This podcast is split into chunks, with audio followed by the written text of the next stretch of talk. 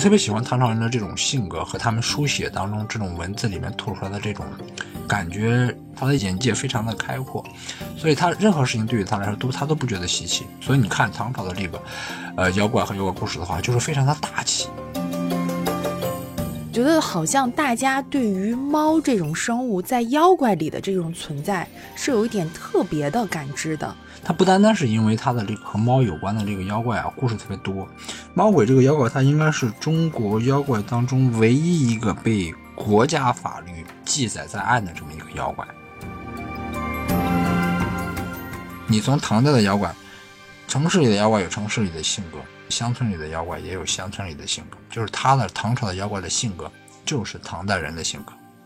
他的性格是有变化的，对，他是非常洒脱的，嗯，然后只留下老和尚在风中凌乱。对对对对对，满头黑线。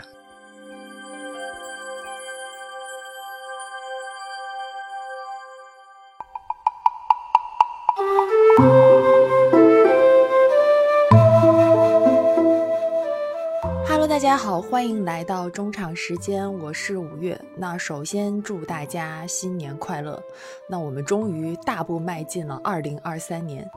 嗯，在二零二二年的八月份，也就是中元节的时候呢，我们中场时间曾经上线了一期有关妖怪的主题节目，叫做《妖怪异闻录》。谁说只有日本的妖怪香？当时是邀请到了我们中国妖怪故事的作者张云老师。那这期节目上线了之后，立刻获得了非常多的好评，特别感谢大家。当时就有很多听众留言，就说：“哎呀，真是没听够。”所以，我们中场时间呢是一个有求必应的节目。我们就在二零二二年底的时候，和张云老师策划了一个有关妖怪主题的小系列，叫做《中国妖怪在哪里》。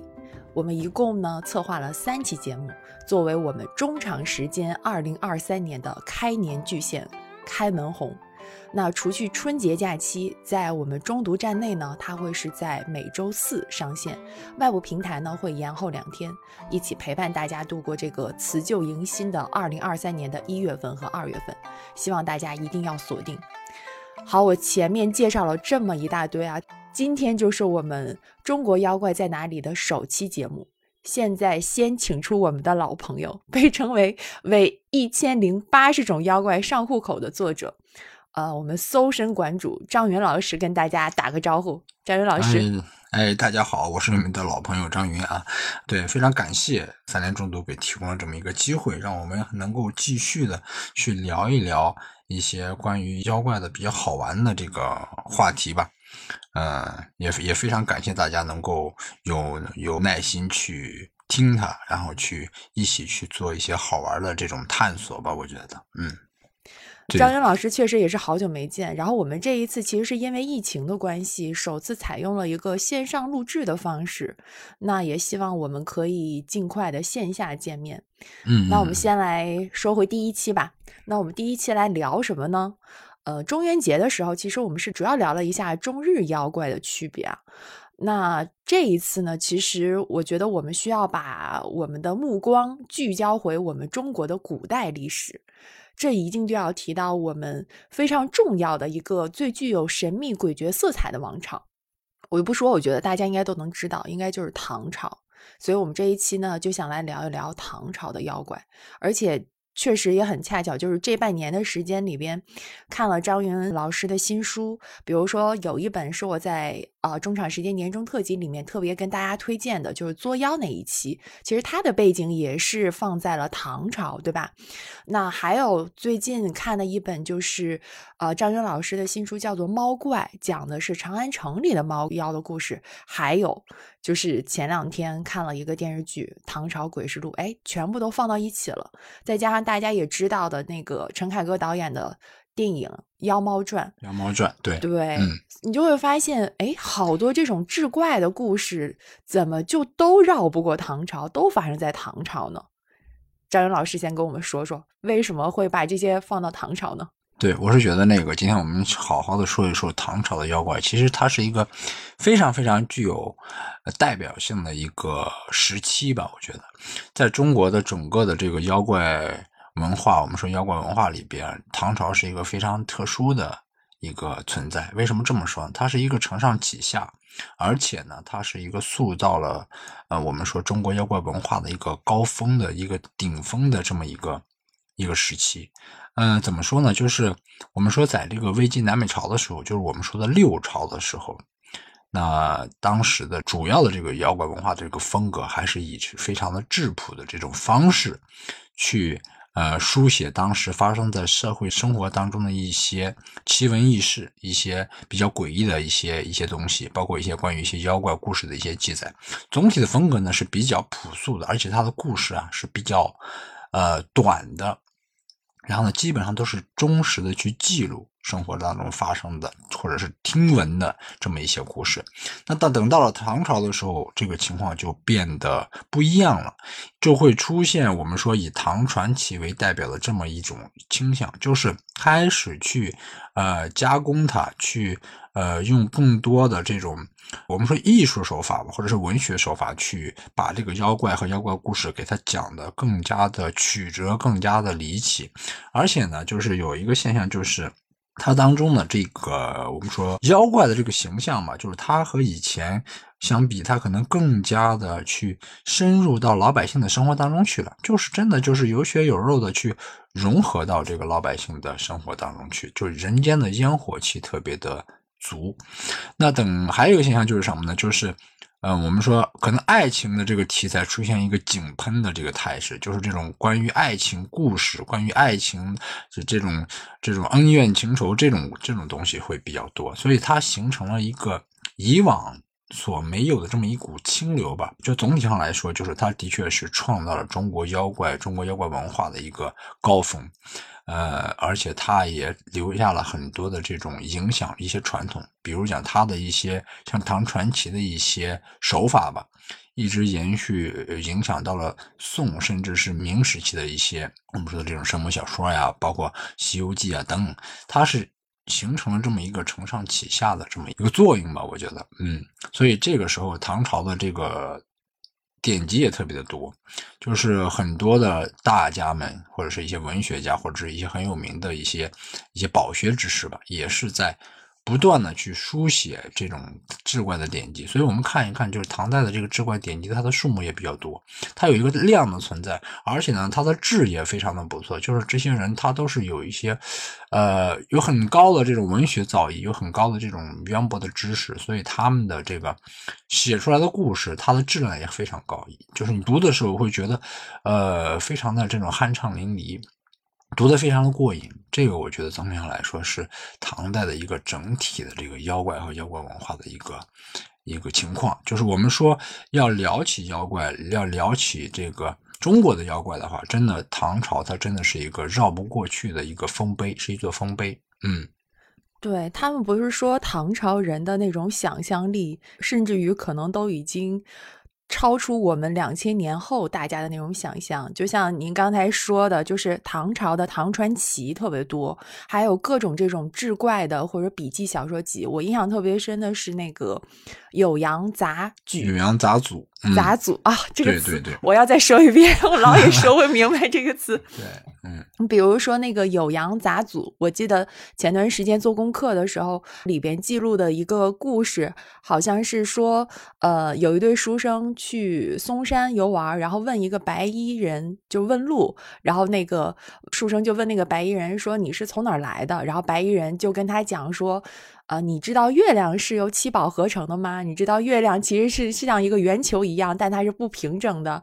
然后呢，说上为了让它平整，会有八万两千户的人在月亮上休整，我就是其中之一。对，对我当时看了这个故事，我真的太惊讶了。那可是唐朝啊！对，这个妖怪故事也收录到这本书里边去，就叫修月人的这个妖怪故事，就是其实。他的想象力，他不仅仅是他的想象力，就是他的观察是非常的细微的。就是他知道唐朝应该是段很悠久的这个历史了，那么多年了，他他当时他们对于月亮就有一个很科学的一个认知了。他们知道月亮的背面什么什么有有像你说的有这么多人在修月，所以他是有一个非常发达的一个科学，以非常非常发达的文化在里头。所以我特别喜欢唐朝人的这种性格和他们书写当中这种文字里面透出来的这种感觉。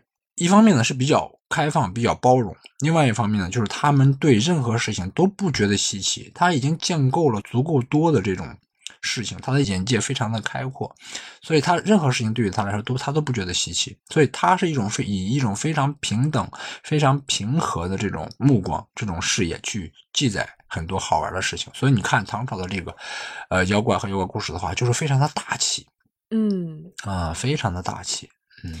所以，是不是这种唐朝的志怪小说，还有这种典籍非常多，才让大家会有一种说，哎，唐朝好像妖怪特别多的这种感觉呢？对对，的确是这样。而且，呃，不光光是当时创作的这些典籍特别多的典籍，大家都知道，后边就是我们说它的后边，比如讲五代啊、宋代啊、明代啊，甚至清代啊，很多人当时的这些人写妖怪故事的时候，会不由自主的受到唐朝志怪、唐朝妖怪的这些典籍的影响。他有些时候会引用到他们的故事，有时候会改编他们的故事，有时候真真的真的就是原封不动的去重新的去再再再写一遍。所以唐朝的这个他的这个妖怪故事的这种影响力是非常深远的。嗯，这也是一个一个原因。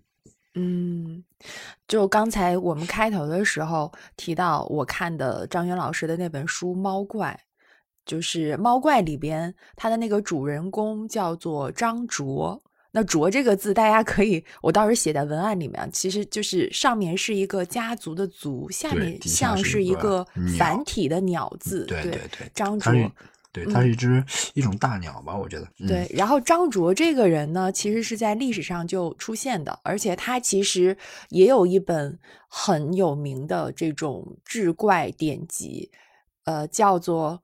您您说吧，这个他这个 字也是不好读。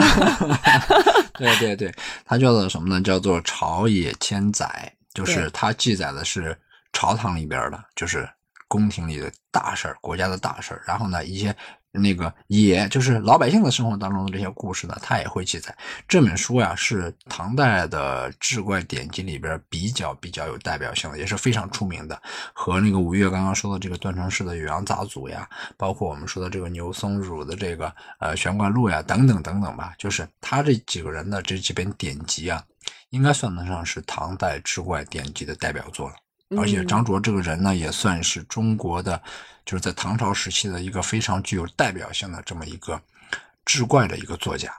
嗯，您可以说说他，因为我去查他资料的时候，我发现他这个人的人生经历其实还是蛮有意思的。对对对，张卓这个人呢，就是的确是很有意思。他呀，嗯，怎么说呢？就是他是一个非常非常，我们说的现在应该怎么说？这种就是考试特别厉害的人。对对，非常对，他是真的是一个一个一个学霸。就是他的这个考试的时候，这个我们说唐代的时候，他是有这个科举的。他的考试是毫不费力气的，就是他是以考试起家的。然后呢，是唐高宗的时候，他是考中了这个进士。当时这个进士是非常非常难的。当时到了这个起家的时候，是在这个齐王，就是我们说这个齐王宅里寻常见，崔九堂前几度闻的那个。齐王到他们他们家里边任这个参军，后来呢又当了这个河阳的县尉、长安的县尉等等。这个县尉我们知道，就是现在就相当于一个县的公安局的局长，就负责断案的。所以呢，对他这个相当于文武双全啊。另外一个呢，就是他有一个美称吧，叫做清钱学士。就为什么叫清钱学士呢？就是这个清钱啊，就是我们知道古代用的这个钱币是铜钱。就是用铜铸造的这个铜钱，清钱就是说这个铜钱呀，质量非常非常的高，就没有什么杂质，就非常的呃精纯，就是说这个钱的品质比较好。它叫清钱学士呢，就是当时中国那个唐代，就是之前那个时候吧，就是有一个叫袁半千的，他是中国的第一个武状元。当时呢，他看到了张卓的这个写的文章，他就说说这个张卓的这个文章啊，就像这个青铜钱一样。万选万中，就是写的出来东西，写什么都好，所以当时大家都称呼他这叫清钱学士。这家伙当时啊，这个在他生活的那个时代，应该是我觉得应该比李白和杜甫都会受欢迎。为什么？因为当时新罗和日本，就是当时他们不是派遣很多的人过来嘛，遣唐使过来嘛，还有很多的这种文化的交流嘛，都在偷偷的打听，削尖脑袋去打听他这个，就说哎，张卓有没有新的？作品问世啊，然后一旦打听到，就会花重金把这个他的作品给买下来，然后赶紧的就是送回国内去传扬、去传送。这就是畅销书的作家。对对对，他所以他在他不仅仅是在唐朝当时非常的出名，而且他红到了国外吧，我觉得，而且他本人呢是一个非常有传奇色彩的这么一个人。你比如说他这个名字，刚刚五月说的这个张卓，他为什么叫张卓？就是因为他这个曾经梦见一个一个大鸟，哎，非常非常大的一个紫色的一个鸟落到他们家门口。不愿意走，所以他就把这个故事，这个梦到的这个事儿啊，告诉了他的这个祖父。他的祖父说：“哎，这这是一个吉祥的事儿，你梦见这个东西啊，应该属于这种凤凰一类的这种这种东西，而且呢，这种紫色呢，应该就叫这个卓，所以呢，就给他取名叫做卓张卓，就意思是你将来可以飞黄腾达的。那。”的确是他去做了这个中了进士之后，然后做了官，然后呢，这个升迁呀，的确也不错。然后甚至到了这个中央的这个这个官员。还有一个，我是觉得就是，呃，要给大家提一提的，就是他在断案上其实是非常的，呃，应该算是一个名侦探嘛。我觉得，就是他，我我举一个小事儿就可以说出来，可以看出这个人有多么的这个呃厉害。就他在这个合阳县当县尉的时候，当时呢，就是有一个旅客，他的这个驴缰绳断了，所以呢，驴和这个鞍子都丢了，所以他自己找了三天没找到，然后呢，就就找到了这个县衙里头去问张张卓，张卓呢就查得很紧，所以呢，这个偷驴的这个人啊，就把晚上就把驴呢给放出来了，但是呢，这个鞍子，因为这个鞍子还是很值钱的，所以他就把鞍子，这个贼啊，就把鞍子给留下来了。那呢，张卓就是说，这个有驴啊就好办，就能找到鞍子了。然后他就把这个驴啊，把他那个龙头给摘下来，然后把它放掉。这个驴呢就会自动的去，哎，就回去了，就找到贼人的这个家里边去了。所以呢，他就把这个贼人给抓住了，而且从这个他们家里头把这个鞍子也搜出来了。就所以说，就可以看出他从一个很小的一个小事上，就可以看出他在断案方面，就是他的观察、他的推理的能力是非常强的。所以呢，嗯。猫怪这本书，我当时是非常非常，我觉得一个缘由也是从张卓这个来的。我非常喜欢张卓，也非常喜欢他的这本书。我觉得听下来就感觉身上还有点那种穿越的色彩，就是他很多的那种思想，感觉和我们现在的那种破案的想法可能都很像。然后他自己本身又有特别那种想象力。我在看《猫怪》这本书的时候，我就有一种能跟着张卓一起去断案的那种感觉。那我们就说回那本书吧，因为在开头的时候我们也聊到说，呃，你看之前陈凯歌导演的那个电影叫做《妖猫传》，然后里边其实是以猫为这样的一个主角存在的。然后像您写的这本书《猫怪》，其实呢里边也是讲这个猫鬼嘛，就是这个猫妖。然后我觉得好像大家对于猫这种生物在妖怪里的这种存在是有一点特别的感知的。就有点像，好像狐妖很有名，那猫妖呢？大家好像总觉得它身上有特别那种神秘的色彩。呃，不管是在呃，可能在东方，甚至在西方，呃，好像也有这样的传说。比如说黑猫，它可能是怎样怎样怎样的。对对对对。然后，那我想问一下，就是为什么猫这种形象在唐朝的这个妖怪里边会有这么特别的一个存在呢？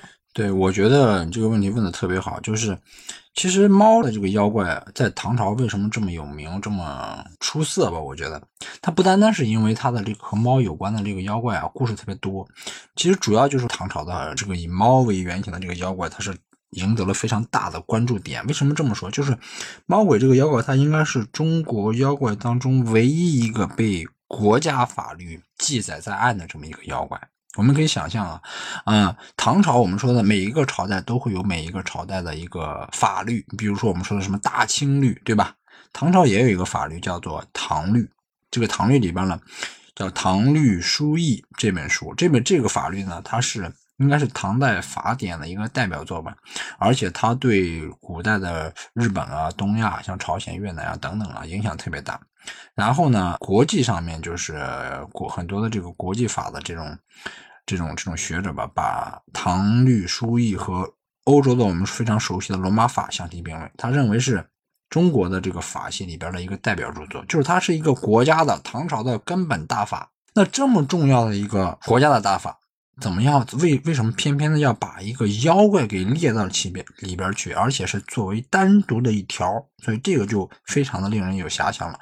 这个和猫鬼有关的这个文字呢，这段法律呢，它是这么说的，大概的意思啊，就是说你养猫鬼这个妖怪，或者是你教导别人猫鬼之法，就是它是这个猫鬼，它是一种巫术，是一种验圣术，说白了是一种诅咒或者是一种巫术。你如果是养猫鬼，或者是教别人猫鬼的这个巫术的方法的话，什么结果？截脚，就给你绞死，是死刑啊，非常严重的。家人或知而不报者，就是你知道他们在干这个事情，你不报告官府的话，截流三千里，就是给你流放到三千里之外。所以这个惩罚是非常非常严重的。那为什么会对这个这么一个妖怪特别特别的给他记录在案，而且他的？惩罚会这么严重？这里边让我当时看了很久之前，我看到了之后，我觉得让让我特别的好奇，所以呢，我就查了很多的这个资料，然后就发现了很多的线索。其实啊。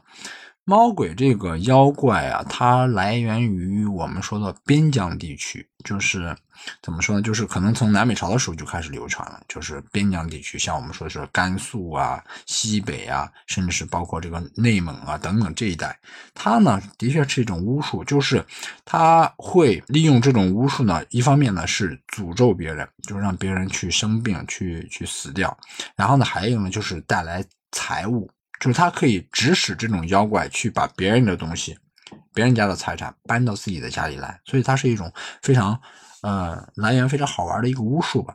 但是呢，等到了隋朝的时候，它就被记录到了这个我们说的这个这个这个当时的这个历史里边去了。为什么呢？因为发生了一件事儿，这件事呢是宫廷里边的事儿了。就是当时我们知道这个隋文帝他有一个一个非常呃喜欢的皇后吧，叫独孤皇后。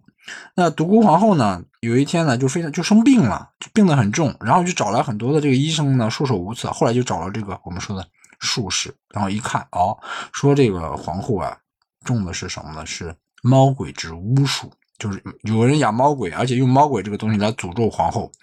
所以呢，就隋文帝就非常的生气，就查，结果查来查去就查到了这个独孤皇后的弟弟叫独孤陀他们家里边去了。就他们家有一个奴婢，一个婢女，哎，在使用这种巫术去诅咒这个独孤皇后。那具体的原因呢？可能是因为这种、这种、这种、这……其实我说白了，主要主要的原因就是因为独孤托家他们家没钱了，他用这个婢女的这种猫鬼之术啊，去想给搞过来一些钱，然后呢，顺便是要诅咒他的这个这个姐姐。所以后来那个隋文帝就非常的生气，然后就把这个这个婢女啊给杀了。然后呢，因为独孤陀他是这个皇后的弟弟啊，然后不好不不能给他判死刑啊，就给他软禁起来。过一段时间啊，他这个独孤陀呀也郁郁寡欢，就也死掉了。这是发生在唐朝的这个隋文帝时期的故事。那等到了后边的大业年间，就是什么年间？就是大概是在隋炀帝时候的长安吧，还有很多的地方又出现了很多的这个。嗯，人在里对对巫对，还是在养猫鬼，还是在用用这种巫术。当时呢，就是官府就非常的严厉，然后处理了很多人，然后大概就是几千户人家呀，就因为这个事儿受到了诛杀，受到了流放。所以呢，这个猫鬼的这个这个故事吧，猫鬼的这个东西，它不单单是说我们说的这个口头上说的这种奇闻异事，它是真实的发生在宫廷里边，发生在社会当中的一些。一些真实的这种事情，所以后世包括张卓的他的这个书里边也在记载了这个猫鬼的这个这这些事事情嘛。所以那个时候有可能就是谈猫色变，对吗？对对对对，谈猫色变是这样。因为像现在我们的听众里边，可能也有很多是铲屎官啊。因为我记得我们前两天做的那个年终特辑的节目的时候，还有好多我们的同事都在说自己和自己家的猫咪的故事。所以，如果你这么一联想，就是猫是现在真实生活在我们人类身边的，然后你再去联想到猫鬼这样的一个妖怪，你就会觉得它的妖怪的故事会比我们以往可能。呃，去读《山海经》或者是《搜神记》里边的那些妖怪故事更加真实。对对对，是不是？我觉得你说的特别的好，是这样。其实你猫的妖怪，你你除了唐朝之外啊，猫的妖怪其实挺多的。你比如讲我们比较熟悉的金华猫，就是浙江金华那边的这个金华猫的这么一个妖怪，包括我们说的这个发生在北京的这个猫犬的这些这个这个妖怪，其实它都是生活在，正是因为它生活在你的周围，就在你的身边，所以这些妖怪它会让大家读的时候，就是有一种感同身受的感觉，因为离我们太近了。它不像《山海经》里边的妖怪离我们很远很远，非常的虚幻，它就在我们身身边，所以这些妖怪。它产出来的效果就会非常的怎么说，在你心灵上会产生很多的这种震撼，就像我们看恐怖片一样，对吧？嗯，因为《山海经》里边感觉都是创世纪的那种大的妖怪，嗯，那所以是不是唐代人？就他们会更加认为说，这种妖怪可能就是一种真实存在在自己身边的这种态度，可能也是和之前他们就是前朝的人，他们对于妖怪的那种态度可能是不一样的。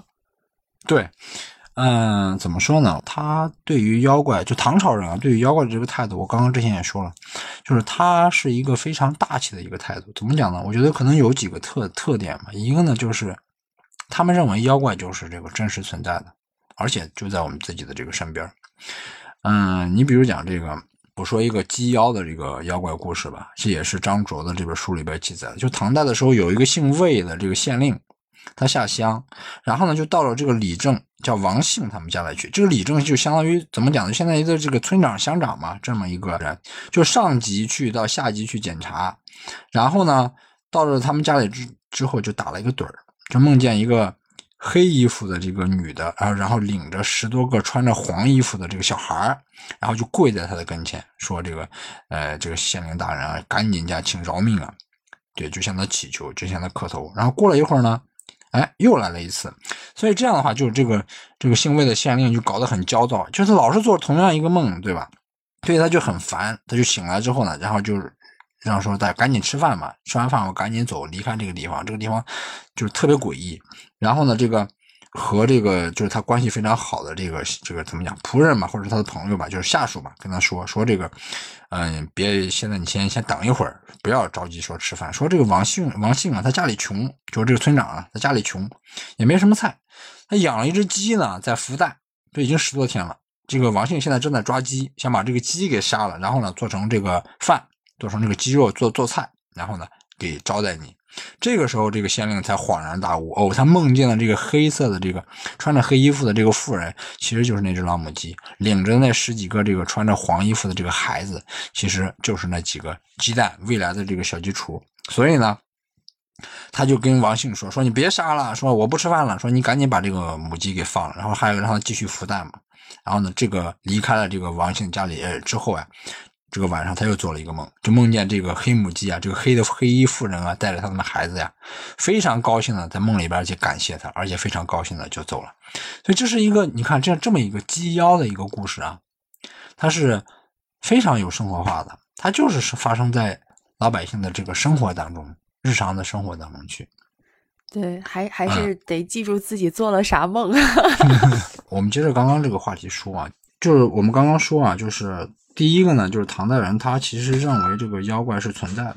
那第二个呢，就是他其实他并不惧怕妖怪，就是他看待妖怪是一个非常平等的一个视角。有时候我觉得特别好玩的，就是有时候唐朝的人会在这个妖怪的这个事情上面去去开玩笑，或者是一种非常喜剧的这么一种格调去看这个事情。啊，有一个故事我觉得特别好玩，就是呃，唐代的这个大夫他有一本书叫做《广义记》。哎，里边呢就有这一个叫白骨小儿的这个妖怪，其实他就非常好玩就他这个家伙叫周继川呀，他是一个儒儒南人，就是我现在的我们讲的这个儒南。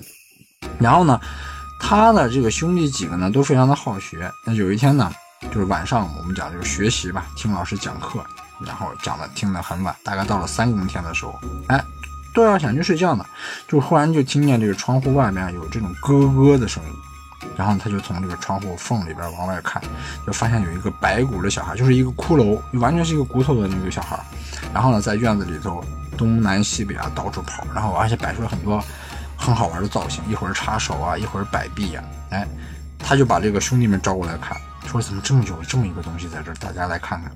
然后呢，他的一个弟弟叫周巨川，这个家伙可胆子就比较大，就非常的厉声高喝，就是去训斥这个小孩，说你这家伙怎么妖怪妖怪到我们家干来干嘛呀？这个小孩就说说了一句叫阿姆给我奶吃，然后呢，这个巨船就用巴掌去打他，小孩呢掉在地上，然后呢他能一跃而起，动作非常的敏捷，像猿猴一样。我们说这个非常顽皮的这么一个小妖怪的形象，然后呢家人听见了动静，然后又一块来打。这样，他把他这个身上的骨头啊，一节一节的全部都打散开了，他又聚集到一块儿。所以呢，这个时候他们就没办法了，他就用拿一个布袋子给他装上，出了到了城外四五里的地方，扔到一个枯井里边去。那第二天呢，这个妖怪又出现了，这个小孩又出现了，而且拿着这个布袋，非常的得意一样的说：“你看，你没办法吧？我还是出来了。”周家人又一次把他装到布袋里，给他想给他丢走。然后他说：“啊，明天我还会来。”那第二天他又出现了。所以这个时候实在搞得没有办法了，就被周家人已经被这个白骨小孩闹得头疼了。然后呢，就找了一个大木头，就相当于做了一个小小的棺材，把它塞进去。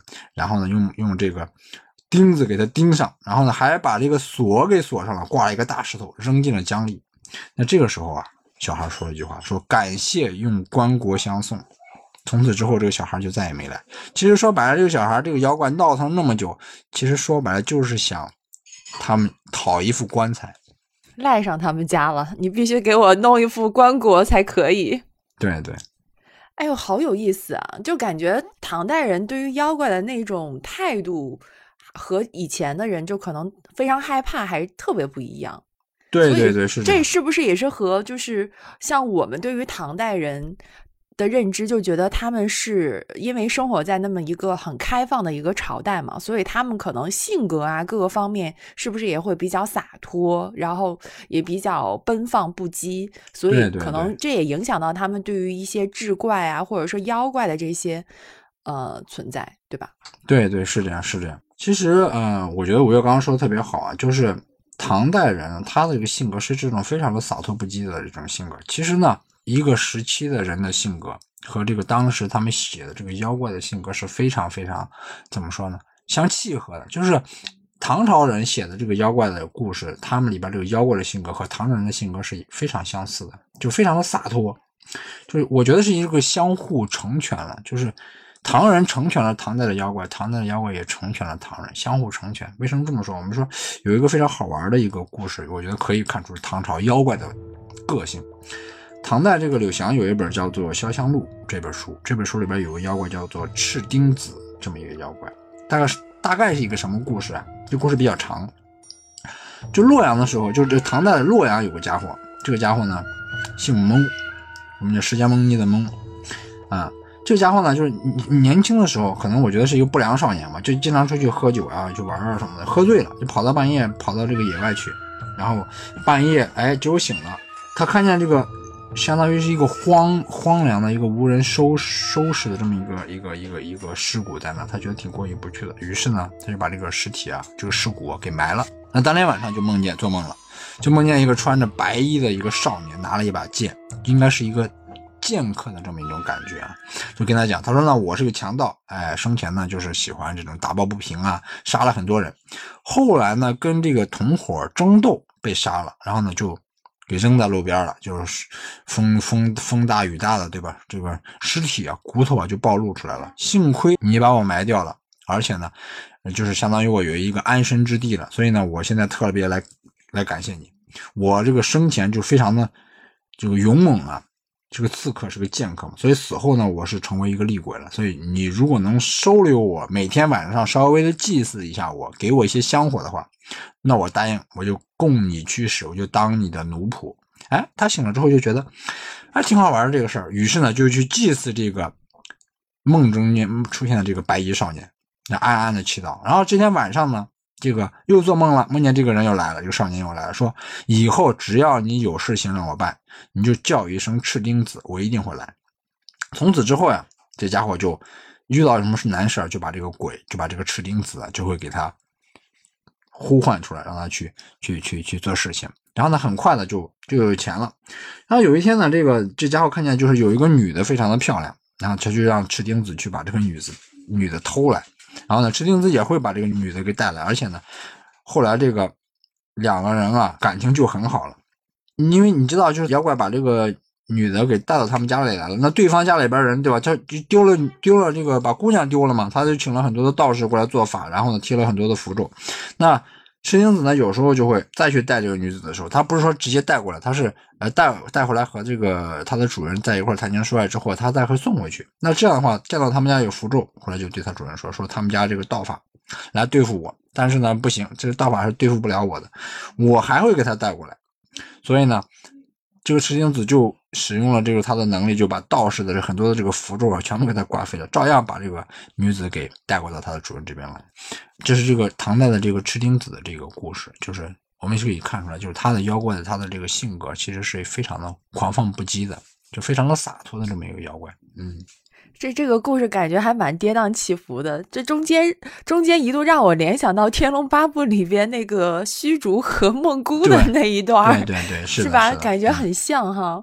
对，非常的好玩。嗯嗯其实你说的这个，就唐代妖怪故事的这种模式，就是他怎么样讲故事，这种故事的这种整体的这种，嗯，我们说布局啊也好，或者说它的这个故事的核儿也好，其实影响了后边很多很多的小说的创作。嗯嗯，那像您刚才说的赤丁子这个故事是发生在洛阳，洛阳对吧？对唐代的洛阳，嗯对，然后周继川的那个故事是扬州，对吗？嗯，对的，汝南，嗯，啊、汝南、扬州，然后呃，前边咱们鸡妖的那个故事，哎，好像是在乡下下乡去，嗯在李正家。对对对对，但是我去看猫妖的时候，还有像《妖猫传》等，感觉好像他们好多都会把故事背景放到放在长安呃对长安，然后就像刚才我们又讲放到洛阳这种大的城市里边。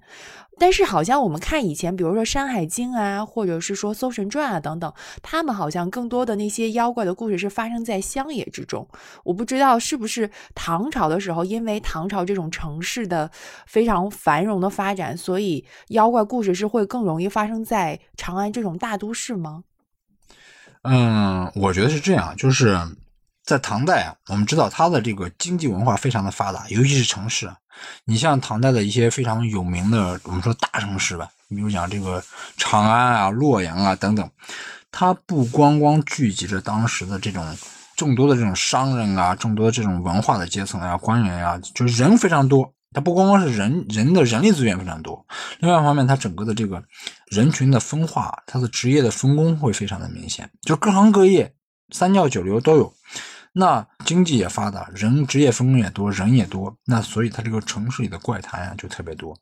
但是乡村，我觉得依然是这个妖怪的一个成长，而且是妖怪出现的一个舞台。因为你不光光是从古至今嘛，我觉得就是乡村里边的妖怪，其实一直都没有断断，就是一直都没有说这个乡村里边这个妖怪就越来越少了，不是，也也也没有说这个妖怪会会进城，对吧？所以他就是说，城市有城市的妖怪，乡村有乡村的妖怪。嗯，我觉得说白了，生活在乡村里的妖怪要比城市的妖怪的数量还是要多的。但是你不管是城市也好，农村也好，其实唐代的妖怪都非常的怎么讲有性格的啊。我我我再说一个妖怪，就比较好玩的一个妖怪，就是这个妖怪呢被记载在唐代张独的《宣示志》里。这个《宣示志》也是一个非常有名的唐代的志怪典籍，叫驴妖。这一个什么故事呢？就是天宝年间的时候，就是唐玄宗的时候，哎，有一个哥们儿，怎么叫叫王勋，他们家他住在长安，就长安的这个延寿里，就住在长安城里边。有一天晚上呢，这俩这这个王勋呢就跟几个这个朋友啊在一块吃饭，你看大家都是好哥们儿，对吧？吃的比较 happy。这个时候就有一个巨大的这个影子从这个房间的阴暗处里边出来了，就伸出一个手臂，这个手臂啊颜色是一种乌黑的颜色，就是就是特别黑。然后呢，上面有很多的毛。然后呢，这个发出一个声音，就是说，哎，说你们在一块集会，怎么不叫我呀？说赶紧给我一点肉吃。这个时候大家都喝醉了，对吧？王王勋也不也也不觉得你是一个什么妖怪，我就怕你，就拿了一些肉给对方。然后呢，这个手臂就慢慢的哎消失了，就缩回去了。过了一会儿呢，估计是吃完了，哎又伸出来要肉，如此几次三番，到后来啊，王勋受不了，说我给你一块肉，我给你两块肉，那么多次你还要要肉，所以就很生气，他就等这个手臂再出现的时候，他就拔出宝剑一剑砍了下去，然后发现是一个驴腿。就驴子的这个腿儿，然后血流满地。然后第二天大家酒醒了，就顺着这个血迹去寻找，就追踪到了一户人家。这里家里边啊，这家已经养就养了一头驴，已经二十年了。一个驴能活二十年，也算是高寿了，就是非常年纪非常大了。然后呢，他说他们说这个昨天晚上我们家驴怎么无缘无故无缘无故的少了一条腿儿，好像是被人砍掉的。那王迅就知道了。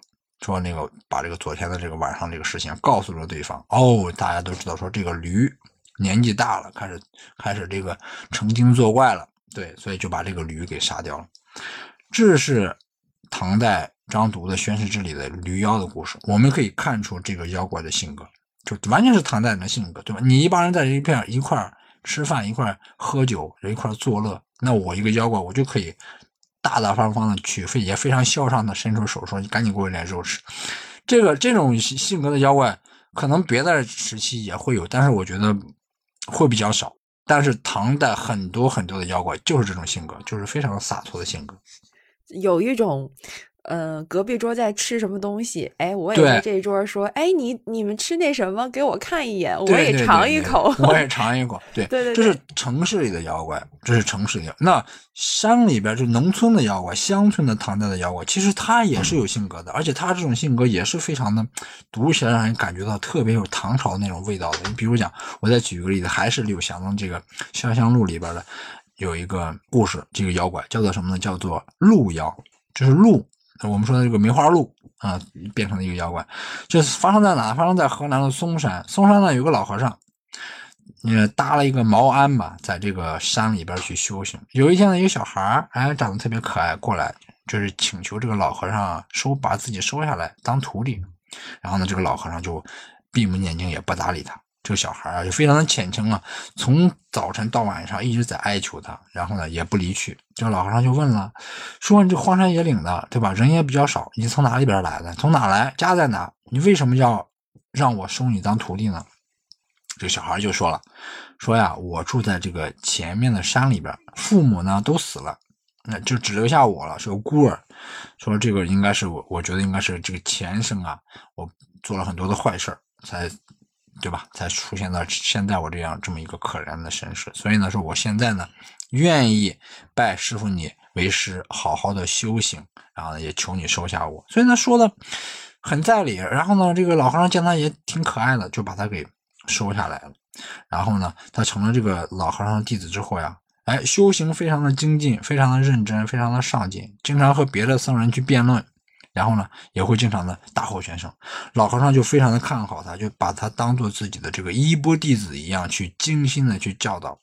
但是过了几年了，你看有一个秋天，我们知道这个嵩山的秋天其实是一个非常美的，万木凋零，对吧？非常的这个萧瑟的这种这种美景吧。这小和尚看着这个山川草木，就突然就很悲伤，就跟老和尚说：“说我原本生长在这个深山里头。”为什么要当和尚呢？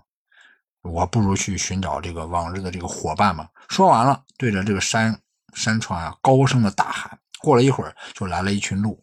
这小和尚就把这个僧衣脱掉，就变成了一只鹿，跳跃着跟这这个鹿群啊一块消失在这个深山当中。这是鹿妖的故事。你读这个故事，觉得哇，他当时是非常的洒脱，不管对待任何事情都非常洒脱，哪怕他对待生死，我觉得也是非常洒脱的一个境界吧。我觉得，就是你从唐代的妖怪，城市里的妖怪有城市里的性格，乡村里的妖怪也有乡村里的性格，就是他的唐朝的妖怪的性格，就是唐代人的性格。他的性格是有变化的，对，他是非常洒脱的。嗯，然后只留下老和尚在风中凌乱。对对对对对，满头黑线。嗯，对。那我们说过了，呃，驴窑，还有说过了鹿窑，我们最前面还说了猫窑。那唐朝还有什么别的厉害的妖怪吗？嗯，我是觉得就是什么呢？就是除了我们说的这个猫啊什么的，其实和另外一个妖怪相比来说，怎么讲，就是相形见绌了。就是唐代最有名的其实是狐妖。哦，啊，就我们其实第一期的时候也聊过哈，最厉害的那几大妖怪，狐狸肯定不能少。对，唐代最出名的一个妖怪，不能说比，我觉得应该是最出名之一吧。应该就是狐妖了。为什么呢？就是因为狐狸这个东西，古代人他就认为它是非常有有有灵性的这个东西。就从古至今，关于这狐妖的记载是很多的。那它就基本上，我觉得应该是成了这个妖怪的一个代名词了。嗯，然后呢，呃，狐狸我们知道，就是简单介绍一下，就是它在中国的南方和北方都有分布。然后呢，北方挺多的，一般是黄、黑、白三种颜色，然后白色是最稀少的。所以呢，古代人认为啊，这个狐狸它不仅仅是这个妖兽，它还喜欢把这个，就是喜欢当做这个鬼的这个坐骑。就鬼有时候会喜欢把这个骑着狐狸出来，这是唐古代人的认为的。那对付狐妖的办法有很多啊，古古书里边也有记载。那到唐代的时候，尤其是唐初的时候，老百姓大多都信奉狐神。就是在这个屋子里头啊，去祭祀狐狸，然后呢，去求狐狸给大家带来好运，所以他的这个吃喝呀和人是一样的，而且当时会供奉很多的狐狸的排位，所以有当时唐代有一个谚语叫做“无狐媚不成村”，就是如果这个就家家户户每个村子都会去供奉这个狐妖，供奉这个狐神，嗯，这里边也发生了很多的故事，比如让我讲一个。就是一个一个一个狐妖的故事，就唐代啊，有一个人叫做贺兰进明，然后呢，呃，他是娶了一个狐妖，就是跟一个狐妖结婚了。就每年到这个节令的时候，就是一些重大节日的时候啊，这个狐狸这个新媳妇，她经常要到这个京城的这个这个住宅里边去，然后呢去通报姓名，然后住在那里。因为你过年过节嘛，对吧？你肯定要带来一些礼物嘛。就家里边的人呢是。有些人是见过她的，有些人见不到。就是有见到的人觉得呢，她这个相貌长得非常的漂亮，非常的美丽。然后呢，这个等到五月五日了，对吧？端午节的这一天了，就是他们家里边这个从家里边的家人到家里边的仆人啊都能够收到这个他媳妇儿就狐妖送的这个礼物。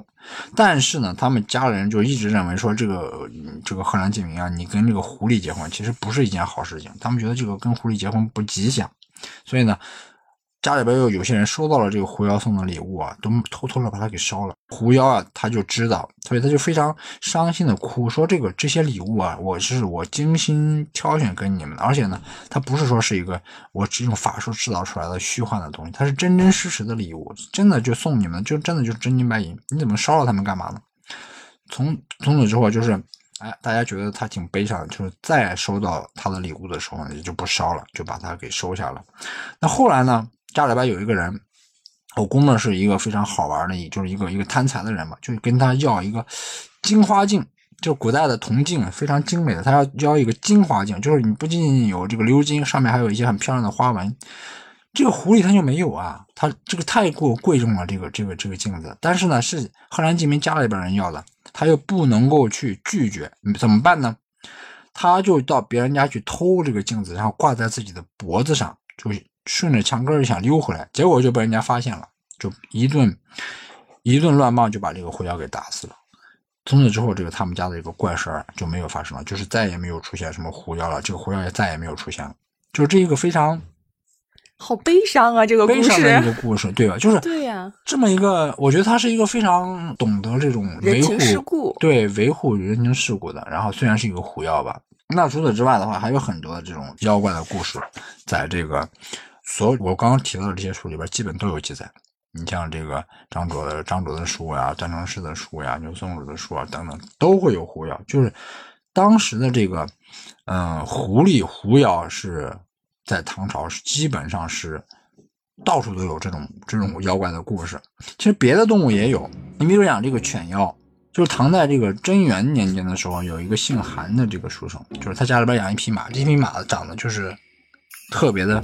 矫健，特别的，怎么讲？是千里马，像宝宝驹。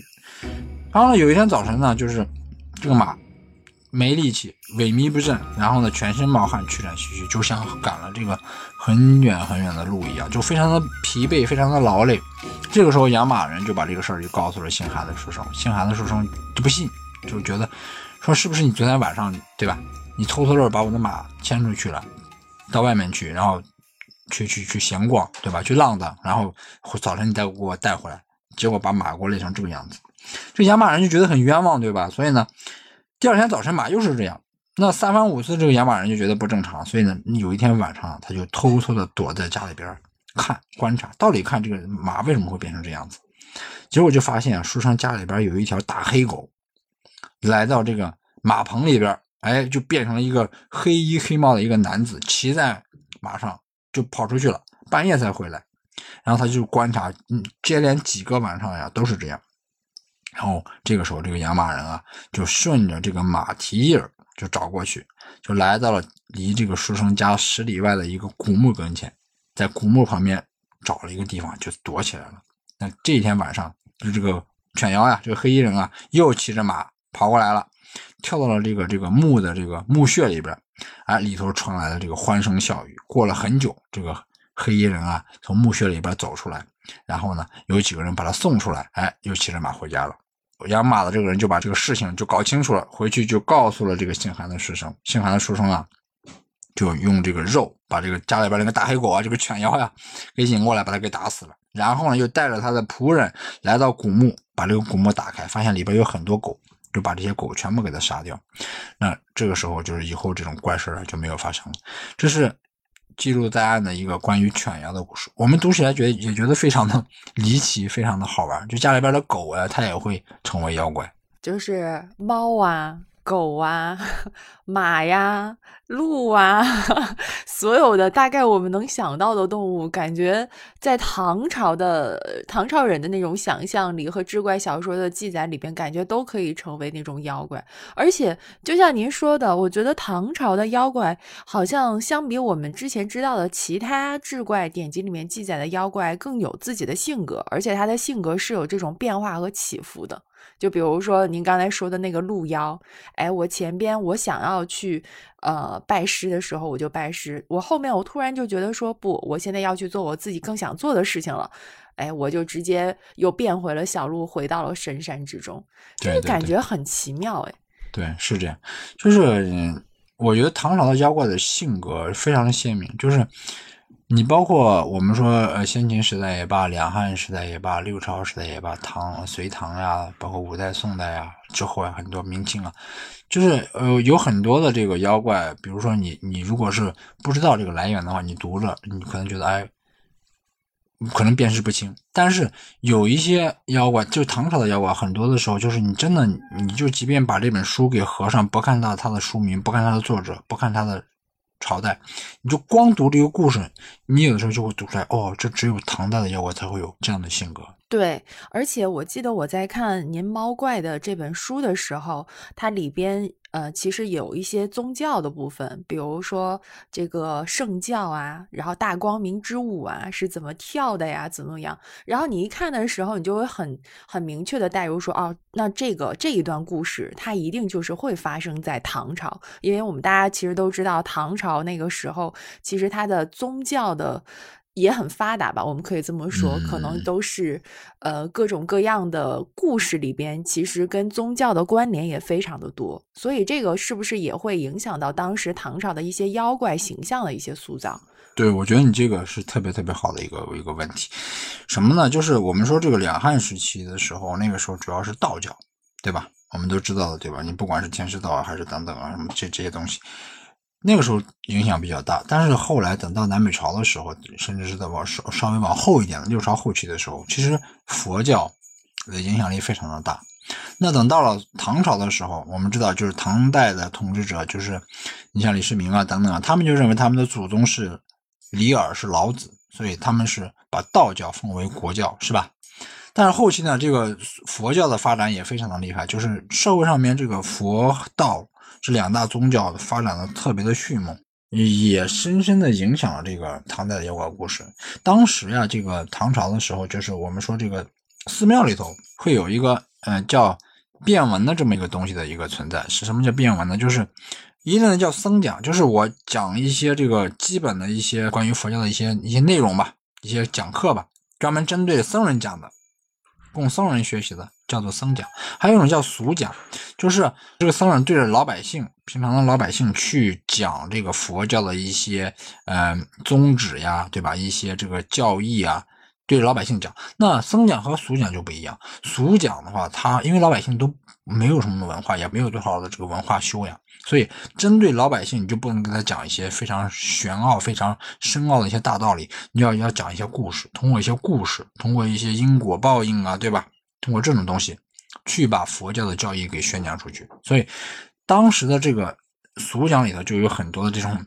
特别好玩的这种故事，因果报应的这种故事，甚至可以和很多妖怪有关的故事产生。所以，唐代的这个妖怪，它跟宗教其实每个朝代都是这样，就是宗会受宗教的影响特别的深。比如讲这个道士，就是唐代有一本书叫做《开天传言记》，呃，《开天传信记》这本书里边就记载了一个一个道士叫叶法善。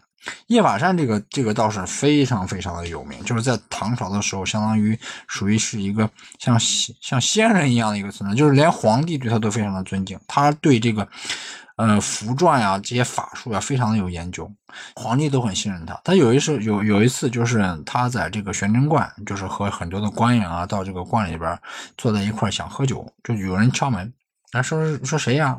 我说这个姓曲，哎是一个书生。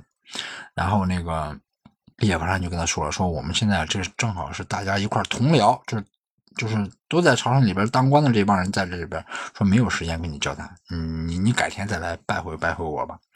这个时候呢，还没说完呢，就这个家伙就直接就闯进来了，就是二十多岁，又白又胖，而长得挺好看的，就就很没很很没道理，对吧？就很没有礼貌。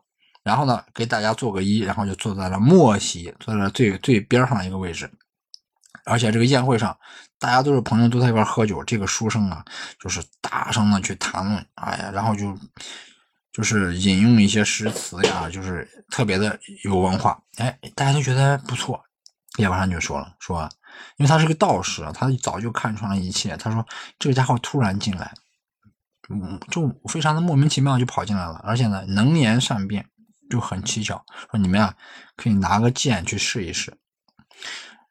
有一天，这个书生又来了，宴会上还是这样，就是他提出了很多一些尖锐的问题，然后有些问题让别人回答不了，就非常能言善辩的一个家伙。然后呢，这个夜晚上就偷偷的拿起这个剑，就咣当一下就砍到了他的这个脑袋上，就把他的脑袋啊砍掉了。这个脑袋掉到地上，变成了变成了一瓶盖，满座的人目瞪口呆。然后再看这个书生啊，姓姓曲啊，曲曲的这个书生变成了一个瓶子，而且呢，他不是一块饮酒作乐吗？这个瓶子里头还有喝的酒还在瓶子里头呢，所以，所以它是一个什么？是一个瓶子变的一个书上。这是一个发生的和道道教这个道士有关的这么一个妖怪。那其实说到宗教和妖怪，唐代的妖怪其实有唐代有一本书，是一个呃释道士写的，是一个和和尚一个僧人写的，叫做《法院竹林》这本书。怎么说呢？它是一个怎么讲？是一个一个一个佛教的经典，但是呢，它里头记载了众多的妖怪。里边有一种妖怪叫做什么？叫做不净相末鬼。就这种鬼啊，它经常是在哪出现呢？就是在那个乡间的这个小路上出现。然后靠什么是为生呢？就是他喜欢捡这个垃圾或者是比较脏的东西吃，就是这种鬼。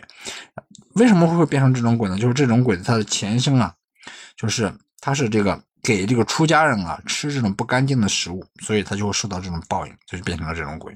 那我们再说张卓的这个这个书里边写了一个，也是我觉得和宗教有关系、因果报应有关系的，叫做浪女蛇的这个妖怪。这个妖怪其实故事很简单，就是什么？就是一个县城，唐代的广州的一个一个地方，一个县城，就是一个县官，也相当于一个县官了啊。他呢，就是去。征讨这个当时的这个少数民族，然后呢，就带回来一个女子，就当了小老婆，就当做妾了。然后他就很喜欢她，但是呢，他的正房就不喜欢这个小妾，然后呢，就用这个烧红的帖子呀，就把这个小妾的眼睛给烙瞎了。然后这小妾就上自己上吊死了。后来呢，这个正房怀孕，就生下一条蛇，两个眼睛没有眼珠。这个正房就去问这个法师。法师说：“是那是因为你干坏事儿了，对吧？你把这个小妾给折磨死了，然后人家要要报复你，对吧？因果报应。所以呢，你这个蛇，你生下来这个蛇就是那个小妾变的。你要好好的去把这个蛇养着。如果没什么问题的话呢，你就哎可以避免灾祸。如果你办不到，你就自己会有灾祸。所以呢，这个正房呀，就把这个蛇啊，就非常的细心的去养这个蛇，然后养了一两年，哎，这个蛇慢慢的就长大了。他就把它藏在了这个衣背里边。但是这个县城不知道呀，他有一天打开这个衣背，就看见蛇，非常的害怕，就拿刀啊把他这个蛇给砍死了。砍死之后，这个贺氏就是这个正房，他那个两个眼睛就全瞎了。这是一个烙女蛇的这个故事，这个妖怪这个故事，就是你可以看出他是就是受到了当时这个宗教，尤其是佛教这种因果报应的这么一个影响，就是产生了这么一个妖怪。我想到您在就是中元节那一期的时候录制，就说就是妖怪其实是人的那个镜子嘛。就听下来的话，就尤其刚才你说的这个这个烙女蛇的这个故事，哎呀，你你就觉得就是做做妖怪也好，做人也好，就是你还是要做好人。就像你说的，就是当时这个宗教的影响非常的大，就是它这种东西会不可避免的影响到妖怪故事，影响到妖怪，它会通过这种因果报应，通过这种妖怪的这种这种。劝诫吧，我觉得这种非常离奇的、非常诡异的事情，去告诉你，让你害怕。通过这种奇谈去告诫老百姓，去讲道理。就这种东西，一个故事、一个怪谈的这个说服力，往往会比你花费很多的口舌去讲一些大道理，要来的效果来得好。对，因为它在民间的传播速度是非常的快的。对对对，老百姓爱听，他能听得进去。你给他讲大道理，他是他是很难去去接收的。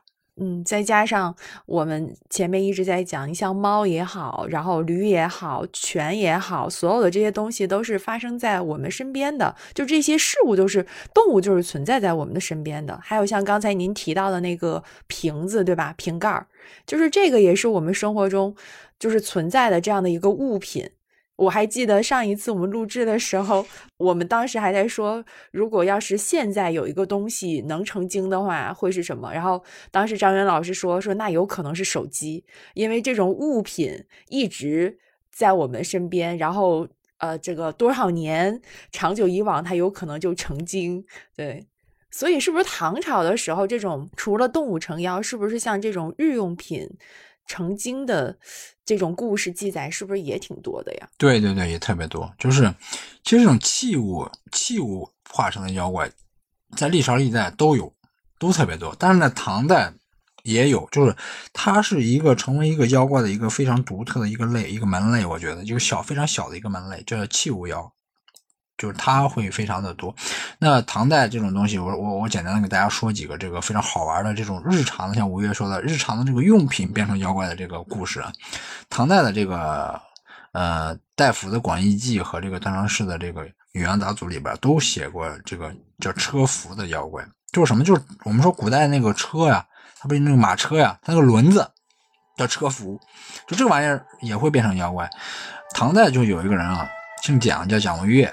这个家伙呀不怕鬼神，有一天啊，他就自己一个人躺在这个窗户下边，就听见窗户外面有人说话，他就因为他不怕鬼神嘛，他就说：“他说你这个家伙如果是妖怪的话，如果是冤魂的话，你进来啊相见，对吧？把你的这个冤屈跟我说一说，我还有可能帮你去洗刷冤屈。如果你是那种无聊的闲鬼的话，你就赶紧滚蛋，不要来惊扰我。所以这个家伙是非常一个胆大的一个人。”然后过了一会儿，就听见这个悉悉嗦嗦、悉悉嗦嗦，这个这个果然有人打开了这个窗子，然后就想到床上来。然后呢，因为那个蒋文月他不怕呀，然后他就跑到了这个墙壁下去站了。一共有七个，就七个妖怪进来了，站在墙壁下面。然后这个蒋文月就问他说：“你们要干嘛呀？”然后这一帮家伙呢，也就站在那里也不说话。他就用蒋文月就用这个枕头啊去打他们，这这帮家伙全跑出去了。蒋文月就跟着出去追，然后就看见他们消失在庭院里头。第二天带人去挖掘这个庭院，从里边挖出了这个七根这个车辐条，就是那个那个车轮的那个那个那个木条。嗯，从此之后就没有出现过这个七个妖怪了。嘿，挺有意思。这是不是就是唐朝人特别相信的那个物老成精？就是这个时间久了就必然成精了，还挺有意思的。古代版的七个小破车轮的故事，对对对对对，是这样。我们说除了这个这个这个车轮的故事之外，还有一个我觉得特别好玩的这个故事，这也是唐代的典籍里头记载的，叫什么呢？叫斗鼎。就我们知道，就是这个鼎啊，鼎这个东西，我我们现在知道，除了这个呃祭祀用之外，有时候也会煮饭。就古代啊，他会拿这个鼎去煮饭，去准备这个做饭。一种容器吧。唐代有个人叫李世之，这个李世之当时是什么呢？是相当于唐代的丞相、宰相，一人之上，万人之下了。这家伙也非常有名，就是他家里边，你想宰相嘛，家里边很富贵，但是呢，他也非常的豪爽，经常把这个鼎啊放在这个院子里头，哎，用来用它来准备这个就做饭嘛，用它来做饭。有一天这个早晨啊。院子里这个鼎啊，有很多鼎啊，他经常去招待人，而且人来的很多，就有很多的鼎。这些鼎就突然跳起来，相互的打斗，相互在一块儿。这家里边这个仆人听了，就赶紧跟李师师说：“说老爷不好了，我们家这个院子你去看看吧。说这鼎都在一块打架，叮叮咣啷的。”他就来到院子里边，然后呢，赶紧的去摆酒，去祭祀这些鼎，说你别打了。但是呢，这个鼎啊，还是在一块争斗不休。打的很激烈，到了什么程度呢？就是那个顶的那个耳朵和那个脚啊，都给打断了，就打掉在地上了。大家都觉得这个这个事情挺离奇的，就是这个这个这个事情特，就是相当于你你这个身边的这种用的这些东西变成妖怪了嘛？那第二是个好兆头，对，不是个好兆头了。第二天，李世之就被罢了相，就是他的这个丞相就丢了。当时大家大家就觉得说这个事情吧，这个灾祸估计还会有，因为你这个。闹闹得很凶啊，然后呢，不久之后他就被这个李林甫给陷害，就贬成了这个太守。然后呢，他的这个儿子也受到了牵连，也被贬贬了。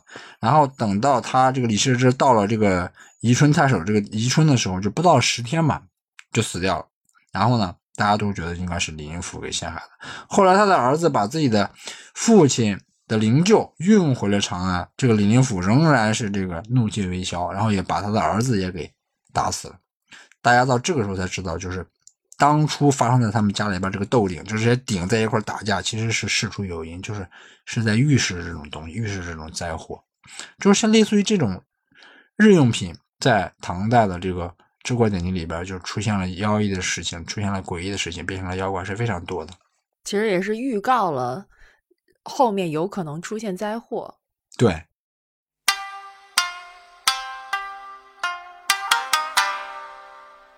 那我们现在聊了这么多唐朝的妖怪啊，就是刚才又说了这个有鼎的这个妖怪，是吧？那如果要是让您再写一部以唐朝为背景的这种妖怪小说，您会选写什么妖怪呢？会不会想要说，哎，除了猫怪之外，这次可以也写一写这种日用品的妖怪，或者是写一些别的？对，我觉得就是，嗯，我这么多年嘛，这些年除了做这个妖怪的一些研究之外，其实也在写一些妖怪的小说，比如说猫怪。其实我猫怪这本书算怎么讲？算我的一个尝试吧。我觉得，就是我我一直把它称作叫做历史妖怪推理小说。大家都知道，这个妖怪推理在日本是很很成熟的一个类型。你比如说《经济夏言》啊等等啊，在中国其实是没有的。在这一块，我觉得应该是我在国内应该是第一个在这块进行一些尝试的。你比比如讲，零一七年和一八年那时候已经出版了一个那个妖怪民国妖怪志的一个两本书。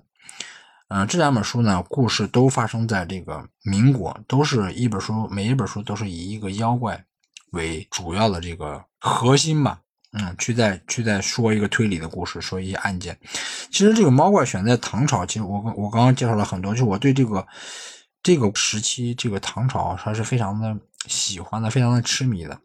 然后呢，其实这里边更多的，其实我做了很多的这个历史的考据，这里边出现了很多的细节，包括一些人物，甚至哪怕很小的人物，它都是唐代的典籍里边妖怪志怪典籍里边记载过的一些事情，一些人。所以，我觉得，如果是您非常喜欢唐代的这个志怪典籍，如果而且你非常熟悉唐代的志怪典籍的话，你看这本书的时候，有的时候你绝对会会心一笑，就是它是非常真实的去呈现唐朝的一个非常诡异的一个长安。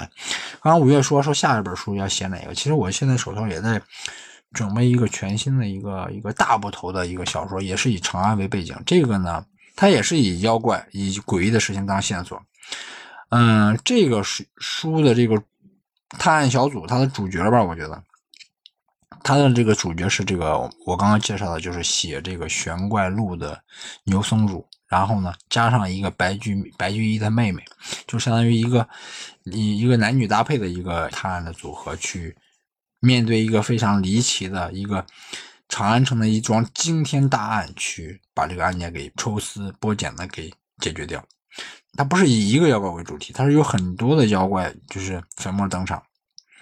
相比之下，我觉得我可能更喜欢什么呢？就是我更喜欢像我刚刚跟五月你说的，就是和老百姓生活密切相关的，就发生在老百姓生活当中的这种妖怪。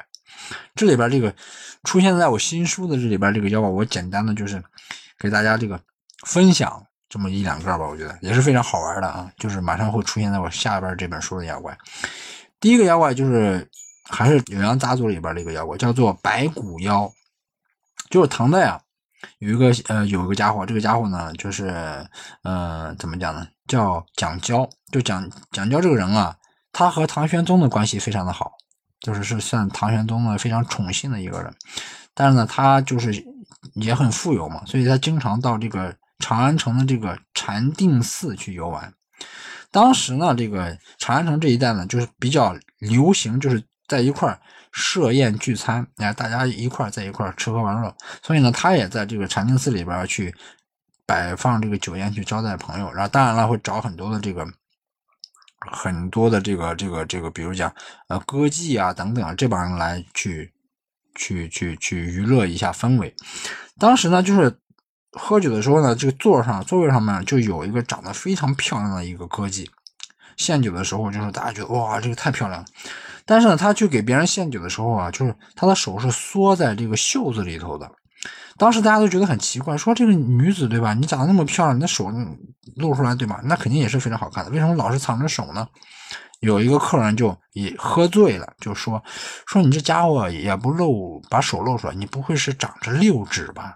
就是你不会长着六个手指头吧？然后呢，这个时候就硬把这个女子拽过来，结果呢，这个女子被拉倒，倒了。拽倒了，倒在了地上，变成了什么呢？变成了一具枯骨架。因为这个讲脚的这个人，他是历史上真实存在的一个人，而且呢，这个故事是就是被记载在这个《酉阳杂族里头去的。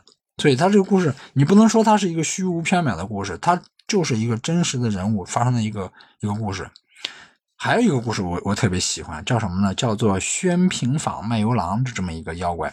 这个妖怪也是在长安，长安呢有一个坊叫做宣平坊，这个坊呢离宫城、离皇城非常的近，算是一个达官贵人居住的一个地方吧。就是有一天晚上呢，就是有一个当官的，他夜里边回来，然后呢走到这个僻静的地方，哎，就见到有一个卖油郎，就是卖这个油的一个一个家伙，戴了个草帽，然后呢用驴啊驮着油桶。大摇大摆的走在路上，然后呢，也也不避人。这个时候，当官的随从就非常生气了，对吧？你是一个平民老百姓，你是个卖油郎，我们这个当官这个车架过去，你竟然不避让，是非常不没有礼节、非常放肆的一个行为。所以呢，这帮仆人啊就上去打他，拿棍子打，结果一棍子打到他的头上，他的头啊就应声而落，头掉了，脑袋掉了，身体的其他部分。跟着这个驴啊、油桶啊，迅速的跑到了一个大院子里边去，消失不见了。哎，这个官当官的就很惊奇啊，说这个太罕见了，这么一棍子把脑袋打掉了，这个身体还能和其他的东西逃了呀？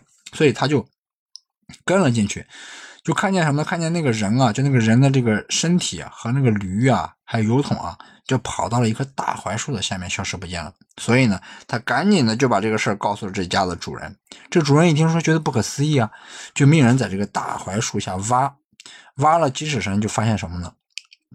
树的树根上面有一个大蛤蟆，就是非常的惊慌的那个大蛤蟆。然后呢，蛤蟆的两边有两个笔套，就是古代人写字不是用毛笔吗？往往会用一种笔套把那个毛笔给保那个笔头给保护住。那个有两个笔套。笔套里面呢是装满那个树的那个里边那个树叶，就是那个树里边那个液体，装满是这个东西。还有一个挺大的一个白菌，然后呢那个顶部已经掉了，就是被打掉了。哦，这个时候大家才知道，那个蛤蟆就是那个驴，那个笔筒呢就是那个油桶，白菌就是那个大的那个那个那个白菌就是那个卖油郎。所以呢，大家就觉得非常的这个惊奇，然后就问怎么回事，说这个这个家伙是不是什么来头？当时周边有些人就说什么，就是这一个有有有一个月了，这个卖油郎一直都出现在这边，出现在这个玄冥坊里边。然后呢，他的油呀非常的便宜，比别人便宜了好多，而且质量特别好，所以大家都喜欢买他的这个油。那等知道了这件事情，知道这个卖油郎居然是个不是个是个。蘑菇吧，我说白了，其实就是一个蘑菇，这个白菌。然后它的这个，对吧？很嗯，坐骑是这个驴，然后呢，它卖的油其实只是树的里边的一些液体。凡是吃过那些油的人，其实买过那些油的人，全都吐了起来。所以这就是这个宣平坊卖油郎的故事，都发生在长安。我就举这两个小的妖怪啊，就觉得你读了之后，你就会有很多的遐想，就是他们是真实曾经发生在长安的故事，发生在长安的出现在长安的妖怪。那他们的背后到底是这样吗？是它里头，它的背后是不是藏了一些，就是很诡异的事情？我觉得我当时读的时候，我觉得特别有有一种遐想，所以我在下一本书里边会把这些妖怪和老百姓生活日期就是关系非常密切的这些妖怪给写进去。当然了，里头会有一些这个朝堂的各方势力的争斗，一些惊天大案。我觉得这样的话会把诡异的长安，那个美好的长安，那个大家里边寄托了无限想象的长安，给它挖掘出来。嗯。我听下来，我现在已经脑中有画面了。如果不是以唐朝为背景写一部历史妖怪推理小说的话，换一个朝代，您会选择哪个朝代？我觉得，我觉得宋朝也蛮好的呀，宋朝也蛮好玩的呀，对吧？汴梁，对吧？也是一个非常神奇的一个地方，也是一个妖怪丛生的地方。我们讲这个《东京梦华录》，大家都知道，里头其实记载了很多这种像《清明上河图》那样、那样、那样一种非常。市井气的，非常人间烟火气的这么一个各行各业，但是我觉得汴梁跟长安也不一样，它的这个起码它的气象整体的风格也是不一样的。就是宋代是属于非常怎么讲内敛，属于一个内敛非常肃静的一个朝代一个性格，我觉得。但是这种里边这个故事出现这种妖怪故事可能会更精致一些。我也挺期待宋朝的，因为你想，宋朝其实除了民间，然后朝堂之上也有各种各样的传说，比如说狸猫换太子啊什么的。如果说唐朝的时候，呃，有狄仁杰，那宋朝的时候，比如说包拯的故事。就是也是一个大的 IP 嘛，对吧？所以宋朝的时候，你也能想象到他那个时候的那种妖怪，可能和唐朝的妖怪又不一样。如果对，如果他们互相交流一下，我觉得性格特点应该还挺不同的。对对，是这样，是这样。也许更有书生气。对，是这样。我是觉得《猫怪》这本书其实算是一个尝试吧，但是我觉得我最得意的其实是。里头的这些推理的东西，还有一种说法叫做不写密室推理的、密室杀人的这么一个一个类型的这个推理的作家，不叫真正的推理作家，但是我里边都给他运用到了，包括密室密室杀人啊，这种盒，这种包括其他的这种这种东西都会有。我觉得里边我很很好的去解决了这个东西，我我设置了很多的轨迹。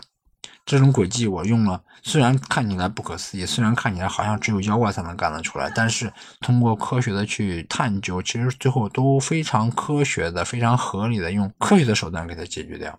这个这个答案，这个这种解题的思路，其实我觉得是挺挺好玩的。我做的，我觉得自己给自己能打个八十八十分吧，八十多分吧，还挺好的。这是一个挺好玩的一本书吧，嗯嗯。欢迎大家多多关注中国的妖怪，然后关注唐朝的妖怪。那我们今天聊了这么多唐朝的妖怪故事，我觉得大家应该听得也蛮开心的，就是感觉种类非常之繁多，然后也了解到了在唐朝那个神秘诡谲的。时代之下吧，应该是说神秘开放的这样的一个时代之下，然后他们的妖怪是什么样子的，他们的记录是什么样的。然后张元老师其实也给我们介绍了特别多的这种，呃，当时志怪的典籍，嗯，我觉得大家可以都在我们的文案里面稍稍记录下来，就是可以做个小笔记。那这呢，就是我们中国妖怪在哪里，呃，系列的第一期。那下一期呢，我们会给大家带来，哎，有关于妖怪到底是温暖的，还是妖怪全部都是可怕的呢？我会和张云老师来聊一聊有关妖怪的善恶的这样的一个小的话题。对，这个也是一个非常有趣的话题。嗯，对，我觉得有可能会打破大家此前对于妖怪的一些刻板印象和想象。然后其实里边有非常多我觉得还蛮有意思的妖怪的小故事。对，而且都是一些非常好玩的妖怪的故事。嗯，对对嗯希望大家有时间啊，一定来听一听我们的第二期。嗯，对，所以请大家继续锁定我们的中场时间。那我们这一期就是这样了，谢谢张云老师。嗯，谢谢五月，谢谢大家，咱们下一期见啊。对我们下期见。